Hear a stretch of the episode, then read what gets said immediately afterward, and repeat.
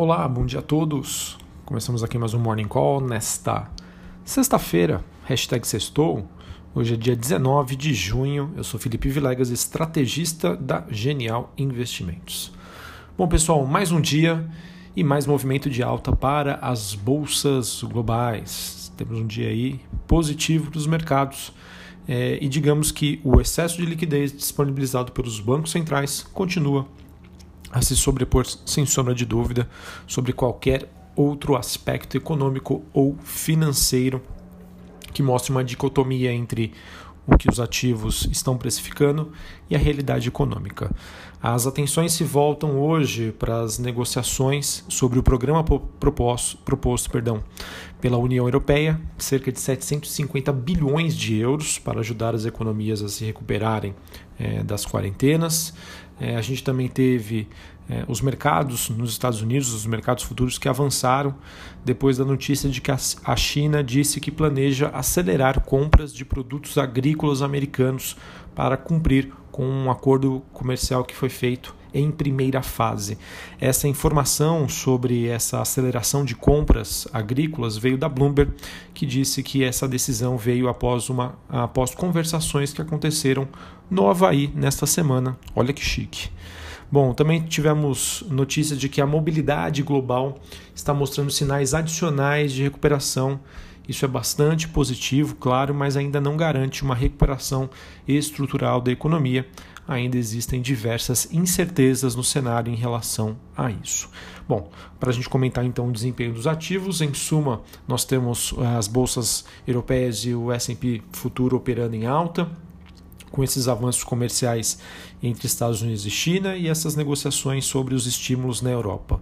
A gente tem, nesta manhã, o petróleo tendo a sua segunda alta é, seguida, onde o WTI, que é o contrato negociado na Bolsa de Nova York, acaba, acaba superando os 40 dólares o barril, é, com noticiário de recuperação da demanda a caminho. E os metais industriais também sobem, sobem na Bolsa Londrina. Bom, para falar sobre é, o noticiário aqui no Brasil, digamos que temos poucas novidades. É, quero destacar, na verdade, uma notícia que foi veiculada ontem né, sobre a prisão é, de um ex-funcionário aí, de um dos filhos do presidente Bolsonaro, que trouxe aí uma pitadinha de incerteza ao ambiente político, mas acabou talvez não fazendo tanto preço, tá? É, sim, teve um peso, né? A gente observou que, acredito eu, que tenha sido um dos fatores para a gente observar uma alta do dólar e também uma digamos, uma abertura da curva de juros é, quando a gente olha para os vencimentos mais longos. É, quando eu digo abertura da curva de juros, estou querendo dizer que é, o mercado ontem precificou né, um prêmio maior de risco é, para títulos da dívida pública, títulos da dívida pública não, né, para os juros, né, para o tesouro, enfim, para a cobrança de juros no longo prazo.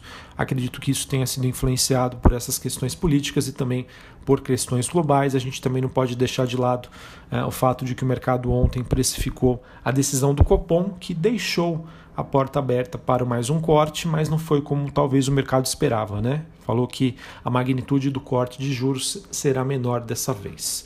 Ah, então a, a gente sabe que a bolsa aqui no Brasil né, pode até vir a sofrer né, se essa questão se agravar em termos políticos, mas sem sombra de dúvida aqui no Brasil a gente também vê o mercado sendo bem sustentado aí pela alta liquidez global.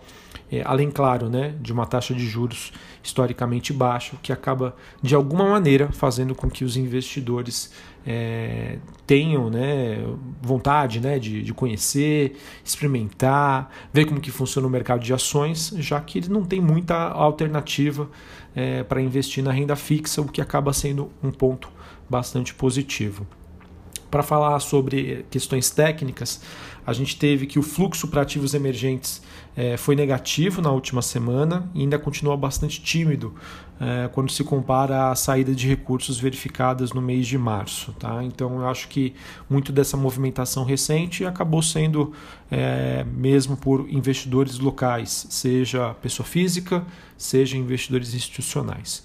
O técnico do mercado, ou seja, o nível de alavancagem continua mostrando deterioração, ou seja, as pessoas estão sendo bem ousadinhas, é, estão se alavancando para se posicionar no mercado. Isso, de alguma maneira, é, pode ser negativo, porque numa reversão de cenário a gente pode ver movimentos mais fortes, né, mais voláteis é, de, de uma pressão negativa, tá? Mas enfim, isso é algo que não tem como a gente precificar se vai acontecer ou quando isso vai acontecer.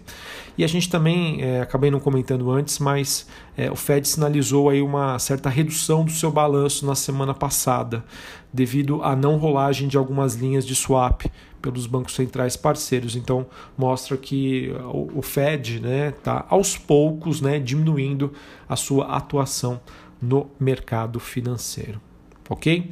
Bom, para a gente finalizar aqui, a agenda do dia hoje não, não temos dados muito relevantes, tá? então nada muito significativo, tanto aqui no Brasil quanto nos Estados Unidos. Sobre o noticiário corporativo, a gente teve ontem a Câmara concluindo a votação da proposta que suspende os pagamentos devidos pelos estudantes ao FIES durante o estado de calamidade pública relacionado ao coronavírus. A matéria então será enviada para sanção. É, acho que isso já, já estava no preço do mercado, mas enfim, é uma notícia que pode ter repercussão para o setor de educação, Cogna, UDSC, Ser Educacional e Anima. É, ontem a gente teve a participação do presidente do BNDES numa live na internet, ele que disse mais uma vez né, que a Eletrobras é a empresa estatal mais preparada para a privatização é, o presidente do BNDES, que na defesa da privatização da Eletrobras, ele acabou argumentando que a capacidade de investimento na companhia é hoje muito inferior à necessidade do setor. Né? Eu acredito que isso pode continuar mantendo o investidor animado. Uh, a gente também teve uh, notícias de que, por conta da crise provocada pela Covid-19, isso acabou emperrando os planos uh, do Ministério do Desenvolvimento é, de reduzir né, os juros no financiamento das faixas 1,5 e 2 do Minha Casa Minha Vida. Tá?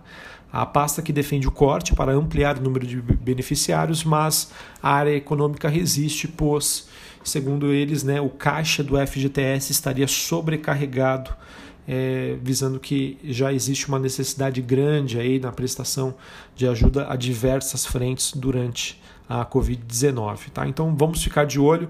É, se porventura né, isso for formalizado, né, pode chamar a atenção aí do mercado é, para MRV, Tenda e Direcional, que são empresas do setor de construção civil e que, como atendem um público de baixa renda, isso pode acabar influenciando positivamente. Então vamos ficar de olho. Tá?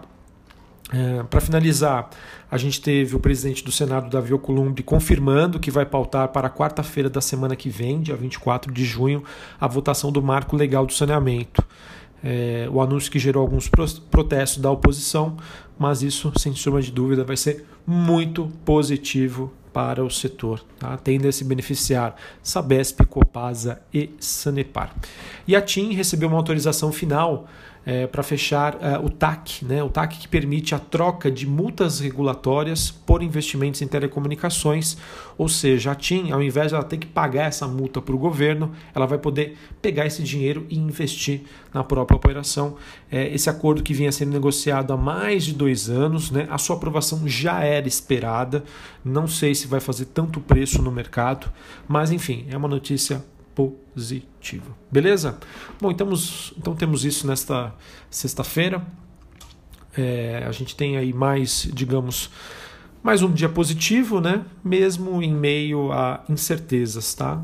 É, normalmente, eu lembro aqui que sexta-feira costumava ser um dia de realização, né? As pessoas não queriam, os investidores não queriam ficar posicionados durante o final de semana, né? Em que nós temos dois dias sem pregão, mas por enquanto as coisas estão positivas lá fora, novamente, não adianta ir contra o, contra o fluxo. Tá? Então, é, vamos acompanhar, mas lembrando, sempre fazendo isso com ponderações, sempre estando preparado aí para possíveis reversões do cenário. Mas enquanto a gente não tem justificativa, justificativas perdão, para isso, vamos seguir aí as tendências.